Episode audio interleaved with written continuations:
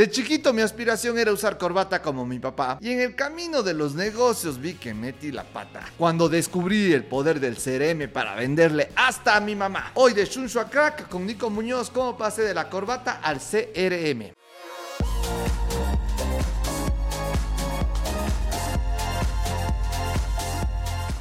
Hoy te voy a contar cómo vender en automático. La historia empieza con algo que les contaba en el podcast anterior sobre las ventas que pueden tener un infierno, una tierra y un cielo, en donde el infierno es salir a vender a pata, la tierra es donde vienen a decir disculpe, ¿qué vende y qué ofrece? Y el cielo es cuando llegan, te compran, pagaron la plata y se van y ya tienes que dar el producto o el servicio. En mi proceso de empezar en el infierno, les he contado que yo hacía mucho networking, iba, hijo de puta, había reinas de Cuenca, vamos, reinas de Cuenca, cóctel de la Cámara de Comercio, vamos. Cámara de la pequeña industria, si alguna otra cosa, vamos. Cámara de la construcción, hijo de puta, no sé ni poner un ladrillo, ni, ni, la lógica o la diferencia entre bloque y ladrillo. Pero puta, ahí estaba yo metido en el cóctel de la Cámara de Construcción de Cuenca. Y me acuerdo alguna vez el Pedrito Medina, puta, que es un tipazo, que era el presidente de la Cámara cuando yo estaba en ese mundo. Me dice, oiga, Nico, vamos a la reunión de la Cámara de la Construcción de Guayaquil. Puta, esos son tucos, ahí está el mono Pita. Digo, vamos, Pedrito, chuya vida. Que era un evento en el Hilton Colón. Y ahí es en donde es realmente el poderío guayaco, oligárquico de, de, la construcción. Y yo, yo era un pelado así, puta, diciendo, disculpe, tiene más trago. Pero eran cuestiones que hacía e iba conociendo cada vez más gente. Dentro de ese proceso recuerdo que hay ese, el, el asunto de Jim Rome que te dice que eres el resultado de las cinco personas con las que más te juntas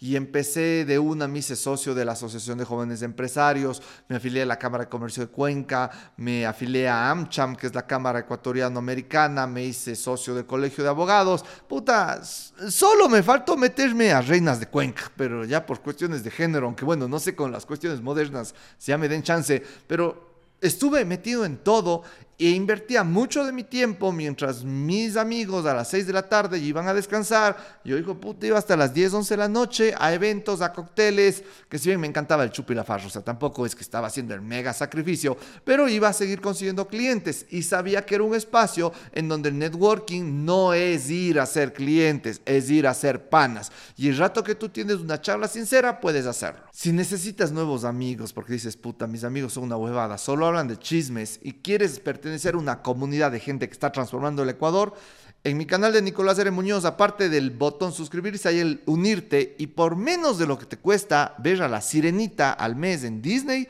puedes tener contenido semanal exclusivo y una reunión mensual al mes en donde le vamos a gozar entre todos. Y una o dos reuniones al año van a ser en vivo con pizza y trago, pero estamos organizándole. Ya hicimos una con el Sergio el heladero, fue el éxito. Eso nos lleva a la pandemia del 2020 en donde empezaba Ulpic que si bien yo les voy lanzando otros detalles con perspectivas distintas, no puedo contar todo de todo lo que iba pasando en eso, pero pueden ir a ver nuestro primer episodio de cómo iba la huevada. Pero cuando yo empecé Ulpic, decía, a ver, si esto va a ser un negocio digital, necesito esa huevada que todos dicen del CRM. No sabía ni siquiera qué chuchas era un CRM. Ahí, si ustedes ven en Google, dice Client Relationship Manager puta, y te quedas en las mismas. Dices, ¿cómo, cómo chuchas? Es un manager de, de, clientes. No, no, no, no sabía en qué me estaba metiendo, pero me puse a estudiar y como en el siglo XXI no necesitas pagar una maestría, no necesitas pagar cinco años de educación, te metes a YouTube, pones los mejores CRMs del mundo y te sale HubSpot,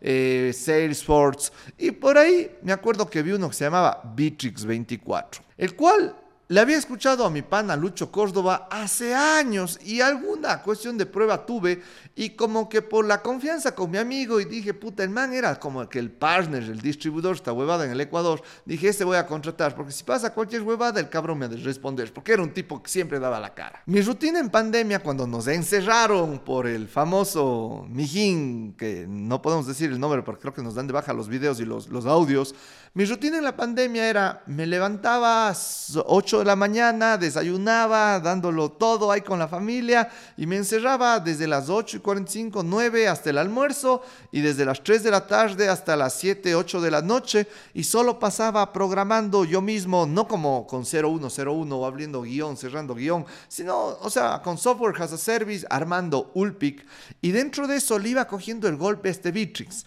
De entrada te digo, un CRM es abrumante. Abres esa huevada y dices, ni cagando, no quiero usar esta huevada, quiero seguir con mi agenda física. Pero el rato que le coges el golpe al CRM, el rato que le coges el golpe a la automatización, dices, hijo de tanque, ¿cómo viví toda mi vida sin esto? Y encuentras el concepto del embudo de venta. Esto es básicamente como un embudo, como el que hacen las morcillas, así mismo es el embudo de ventas, en donde entra la, parte por arriba de la carne de cuchi con la, con la sangre y sale por el intestino por abajo ya delgadito. En el embudo de ventas, sin embargo, hay como etapas en donde un prospecto puede entrar porque te vio, hizo clic en una publicación, te dejó tus datos o porque se bajó un ebook gratuito tuyo. Luego hay que ir calentando el prospecto y le mandas correos, le haces, pucha, hagamos que le salga esta publicidad, le mandas un video exclusivo, le invitas a un webinar exclusivo. Luego, parte de que se vaya calentando ese embudo está en que tú llegues a hacer una conversión en donde le hagas una propuesta irresistible, decir, oye, registra tu marca en ulpic.com, constituye tu compañía en ulpic.com y que diga, ya pues, qué chuchas, registremos. Y pack, cierres la venta. Y ahí es como cuando sale la morcilla por la parte de abajo. Si te puedo hacer una alegoría con Instagram, básicamente el embudo de ventas es como cuando te gusta una chica y quieres invitarla a salir. No la conoces, la cosa está fría, pero tienes que ir calentando. No le vas a escribir de un intenso, decir, oye, bésame, sino tienes que ir chance a chance. En donde puedes empezar con el tema de agregarle, bueno, en Instagram es empezar a seguir. Si ella te da follow back, bien, éxito, vas a la segunda etapa. La siguiente cuestión, dicen las mujeres que vales paloma el rato que le estás mandando fueguitos y dicen, no, no, o sea, qué desesperado, o sea, se nota que solo quiere trincarme. Pero puedes empezar una conversación en donde le dices, oye, chuta, está sucio el espejo en donde te tomaste la foto. Me acuerdo ese, mi amigo Aukai les mandaba a todo su embudo de ventas eso. Y con eso tienes tres opciones. La primera que te dejen visto valiste paloma. La segunda, que te mande eh, un like que es como que sigue intentando, yo te aviso, pero no está desechada la negociación.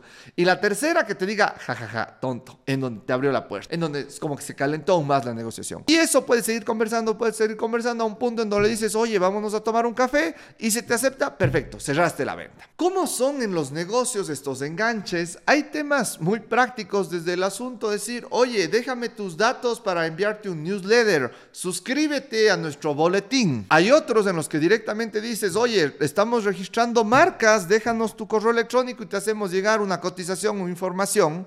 Que si bien no me gusta mucho ese porque atrasas las cosas, eh, a mí me gusta ya, quiero registrar mi marca, voy de One. Tienes otros que son recursos gratuitos como lead, que se llaman lead magnets, es decir, como que imanes de clientes, en donde tú puedes decir, oye, eh, bájate nuestro manual Marcas legalmente vendedoras de Ulpic y entiende cómo hacer una marca que vaya a vender y te haga ganar más plata y bájatelo gratis. Obviamente para bajarte el manual vas a dejar el correo electrónico al cual te va a llegar el manual. Y lo más sofisticado en esto es lo que se llama el pixel de Facebook, que es algo más o menos como lo que funciona en booking.com o en Amazon, en donde buscas un hotel o buscas un artículo en Amazon y vas luego a Instagram o vas luego a Facebook y te sale y dices, hijo de puta, Mark Zuckerberg me está escuchando.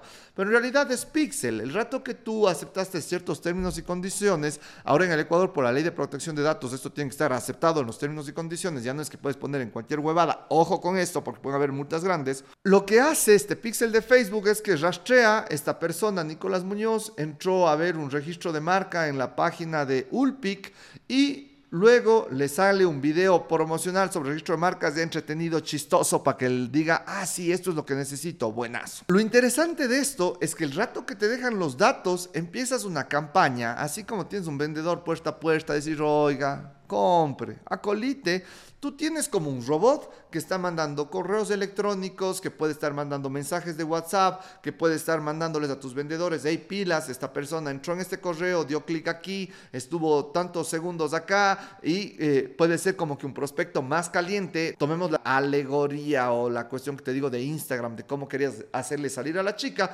y que tu vendedor le llegue esa info y diga, wow, esta persona entró a la página de Ulpic, se bajó el manual de marcas legalmente vendedoras, eh, ingresó al correo electrónico, dio clic en el link, y que cuando se cumplan todos esos procesos a tu vendedor le diga, oye, esta man, échale una llamadita, puede que, que, funcione. O incluso que se les mande el WhatsApp automático. Aquí además hay que ser muy pilas. Si bien esto se debe aceptar en los términos y condiciones y en la política de manejo de datos que debe tener una compañía, que esto te podemos ayudar también en ulpic.com, el tema es no a bombar, hijo de puta, donde te dejo tus datos y estás mandando mails todos los días, la cagaste. O si estás mandando WhatsApps como loco de compra, compra, compra puta, la cagaste.